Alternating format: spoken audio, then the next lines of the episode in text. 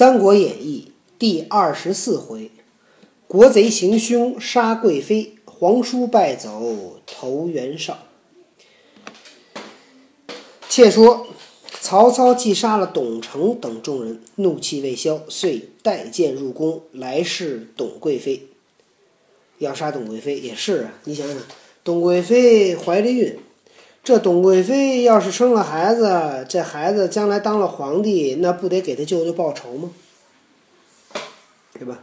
贵妃乃董承之妹，帝幸之，已怀孕五月，怀孕已经五个月了。当日，帝在后宫，正与福皇后私论董承之事，至今尚无音号。忽见曹操带剑入宫，面有怒容，帝大惊失色。操曰。董承谋反，陛下知否？帝曰：“董卓以诛矣。”操大声曰：“不是董卓，是董承。”帝站立曰：“帝实不朕实不知。”操曰：“忘了破纸修诏耶？”帝不能答。操斥武士擒董妃至。帝告曰：“董妃以五身五月身孕，望丞相见怜。”操曰。若非天败，吾已被害，岂复岂得复留此女，为吾后患？伏后告曰：“贬于冷宫，待分娩了，杀之未迟。”操曰：“欲留此逆种，为母报仇乎？”董妃泣告曰：“岂全尸而死，勿令张禄。”操令取白练至面前，帝泣谓妃曰。卿于九泉之下，勿怨朕功。言讫，泪下如雨。伏后亦大哭。操怒曰：“犹作儿女态耶？”斥武士牵出，勒死于宫门之外。后人有诗叹董妃曰：“春殿承恩意盎然，伤灾龙种并时捐。”堂堂地主难相救，掩面图看泪涌泉。曹操杀了董承等人，还怒气不消，带着剑进宫来，准备来杀董贵妃。董贵妃是董承的妹妹，跟皇帝呢有了一个身孕，已经有了怀孕五个月了。这天正好呢，皇帝在后宫，正在跟福皇后这儿商量，这讨论，哎，董承这事儿。也没个音信。忽见曹操呢，带着剑来了，脸上都是怒气。皇帝大惊失色。曹操说：“董承谋反的事儿，陛下知道吗？”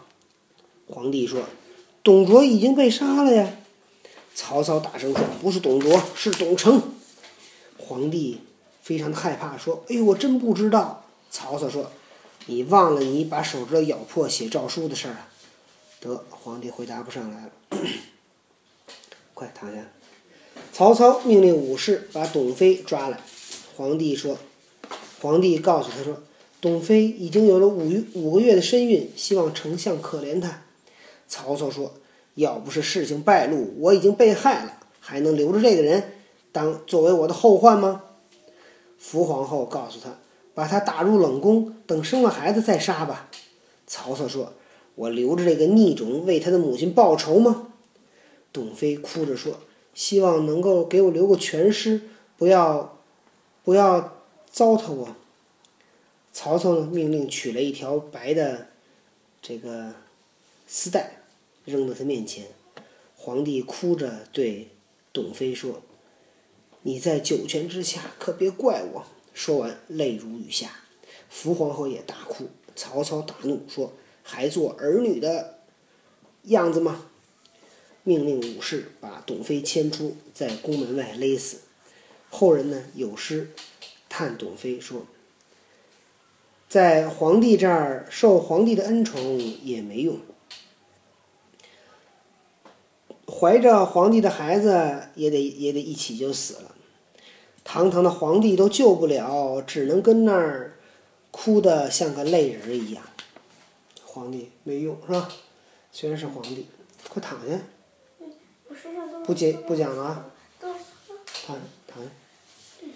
操欲监公官曰：“今后但有外戚宗族不奉吾旨，折入宫门者斩，手谕不严，与同罪。又拨新妇人三千，充御林军，令曹洪统领，以为防斩。曹操对监宫官，就是看着后宫的这个官儿说：“但分要有外戚，外戚就是谁呀？皇帝的老婆的亲戚。要有外戚的这些人，没有我的命令，要是随便进了这个宫门，杀啊！如果你们看不住，你们跟他同罪。”又派曹洪带着三千心腹充当御林军，跟那儿守着。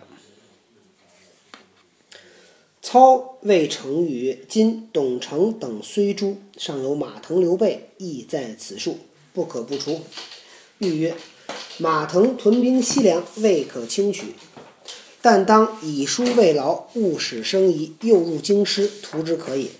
刘备现在徐州，分布犄角之势，亦不可轻敌。”况今袁绍屯兵官渡，常有图许都之心。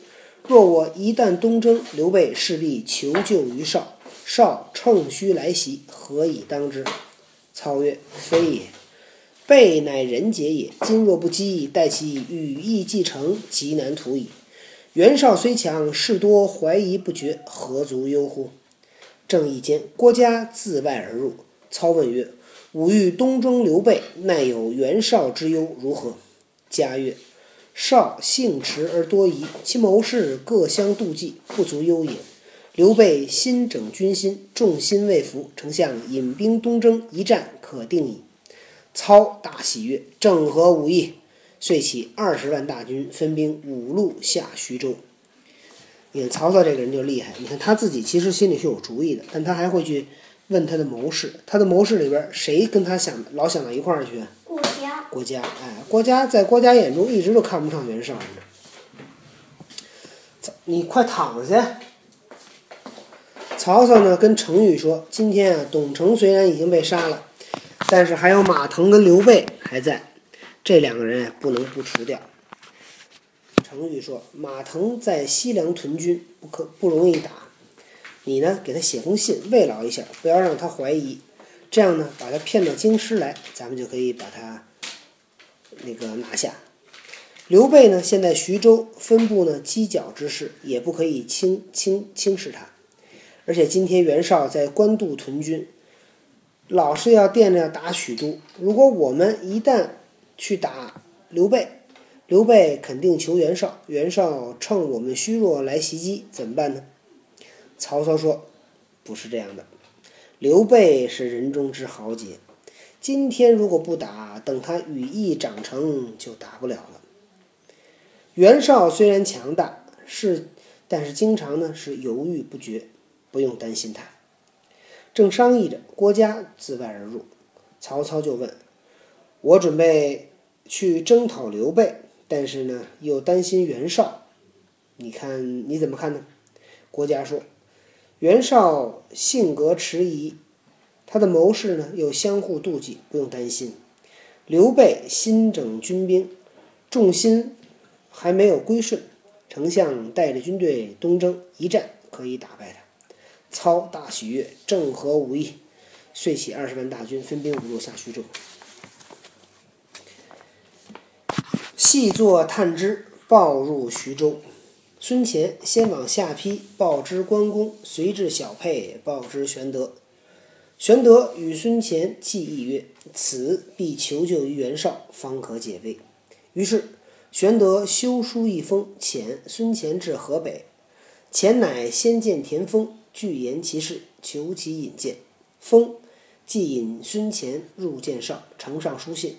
只见绍形容憔悴，衣冠不整。封曰：今日主公何故如此？少曰：“吾将死矣。”封曰：“主公何出此言？”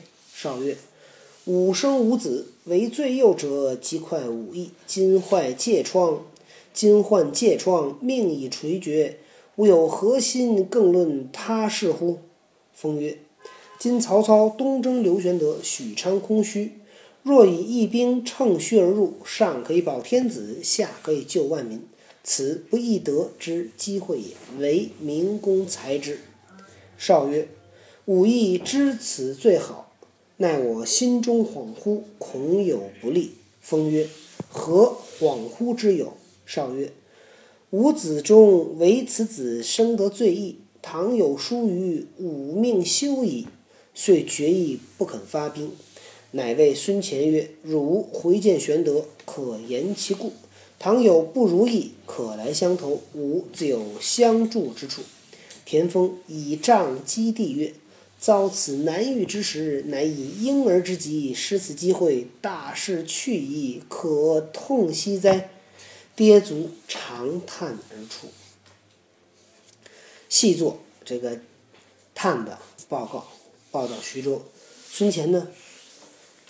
先到下邳报告关羽，然后到小沛报告刘备。刘备跟孙乾商量这事儿啊，得求袁绍才能解围。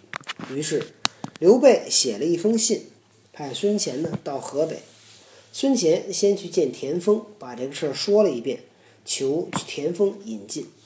田丰带着孙乾来见袁绍，呈上书信。看着袁绍呢，很憔悴的样子，衣冠也不整。田丰问。主公今天怎么会这样？袁绍说：“我要死了。”田丰说：“主公何出此言呢？你干嘛呢？我不讲了啊！快点儿！别上面呢。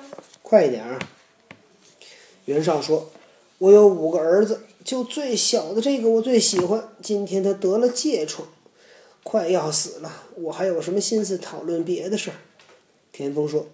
今曹操东征刘备，许昌空虚，咱要带着军队啊，乘虚而入，上可以保天子，下可以救老百姓，这可是一个千载难逢的好机会，希望主公早早决断。袁绍说：“我也知道这个最好，但是我心里边啊恍惚，哎呀，可能打仗不行。”田丰说：“你有什么恍惚的呢？”袁绍说：“五个儿子中，就这个儿子。”长得跟别人不一样，这他要是有点危险，我也不想活了。所以决定呢，不肯发兵，就跟孙权说：“你呀，回去告诉刘备。”就跟孙权说：“你呀，回去见到刘备，把这个情况说一下。如果他要有困难，叫他来投奔我，我呢可以帮他。”田丰用手里边杖杵着地说：“这么好的一个机会啊！”因为你的小儿子有病，就把这机会失去了。哎，大势已去，可痛惜呀！然后顿足长叹而去。得，袁绍不肯发兵，刘备会怎么办呢？咱们明天再讲。